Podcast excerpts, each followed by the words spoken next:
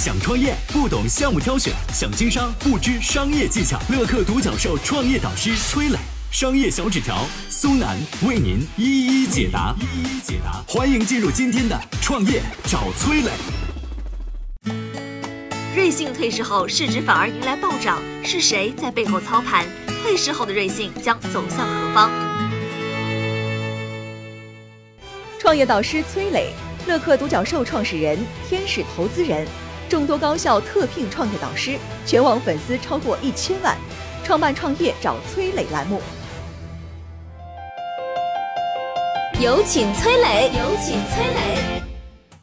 关于瑞幸咖啡要凉凉的消息呢，最近一个月已经出了不少版本了，一直到五月十九号，纳斯达克一纸禁令要求瑞幸必须退市，完成了致命一击。如今的陆正耀呢，不知道会不会想起康美药业。同样是主动暴雷，康美药业在二零一八年五月发布了一份公告，声称由于会计错误，货币资金多算了三百亿。相比之下呢，瑞幸不过是虚增了二十二亿的销售额，结果康美药业被证监会处以六十万元的罚款，股价应声涨停，而瑞幸股价呢缩水了百分之九十，还被勒令退市。同样的事情啊，命运截然不同，根本原因在于瑞幸不仅伤害了美国投资者的利益，还伤害到了中概股在国外资本市场的声誉。这次连中国证监会都发声强烈谴责瑞幸了，瑞幸可能自己都不知道，它挡住的不仅仅是中概股的路，还有整个资本市场的路子。今年四月一号开始，我国取消了对券商的外资持股比例限制，也就意味着外商来中国开证券基金公司再也不用搞合资了。这一举措呢，加大了金融业的开放程度，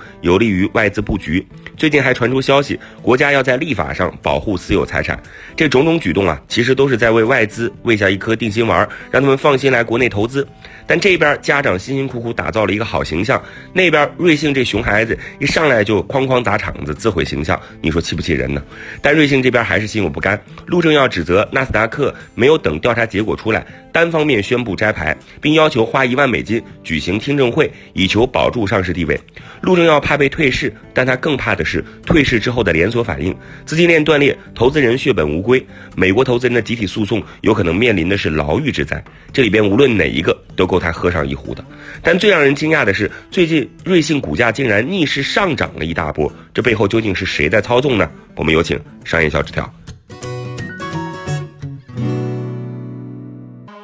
创业导师商业小纸条，乐客独角兽联合创始人、营销专家，支付宝特约商业导师，全网粉丝超过一千万。有请商业小纸条，请商业小纸条。深陷造假风波，面临退市听证，瑞幸股价竟然还能逆势大涨，你说诡异不诡异啊？不仅股价翻倍涨，市值也升到了五点三九亿。要知道啊，在此之前，瑞幸股价已经连续暴跌三天了，报复性的反弹几率固然存在，但就冲着现在糟糕的情况来看，这个点入手瑞幸股票无疑是刀口舔血。值得一提的是呢，瑞幸股票换手率高达百分之五百四，什么意思？通常情况下，换手率高意味着股票流通性好，不会出现股票买不到或者是卖不出的情况，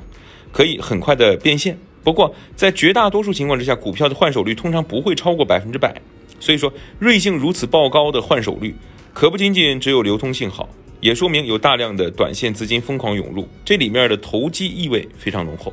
那些买瑞幸股票的人岂不是赚了吗？不好意思，从瑞幸目前的筹码来看呢，能够盈利的只有不到百分之九，这意味着说百分之九十一的投资者都处于亏损状态，而且随着市值跌到如今水平。做空者疯狂涌入，投机者四处出击，股票暴涨暴跌只会是常态。这次暴涨可能就是有人想利用时间差从中获得点什么。至于瑞幸会走向何方，陆正耀表示希望在国内继续经营下去。但问题是，现在瑞幸面临集体诉讼，索赔金额高达七百多亿，光靠这么卖打折咖啡去还债，得还到何年何月呢？不过，特殊时期稳定就业是关键。建议陆老板少发点打折券，赚到的钱留在自己手里，给员工们多发两天工资，这样可以缓一缓，让大家有时间去找到下一份工作。我是崔磊，很多互联网公司啊都曾经邀请我去分享创业方面的课程，包括抖音、快手、百度、阿里、腾讯等等。我把主讲的内容呢整理成了一套音频课程，这套课程啊包含了创业怎么找合伙人、怎么找到投资人、怎么制定正确方向、怎么组建自己的团队等等。相信我，不管你是创业小白，还是有过创业经历的伙伴，这些内容对你来说都有帮助。下拉手机屏幕，在节目简介里边有我的个人微信号，添加微信，这套课程今天免费送给你，快去领取吧。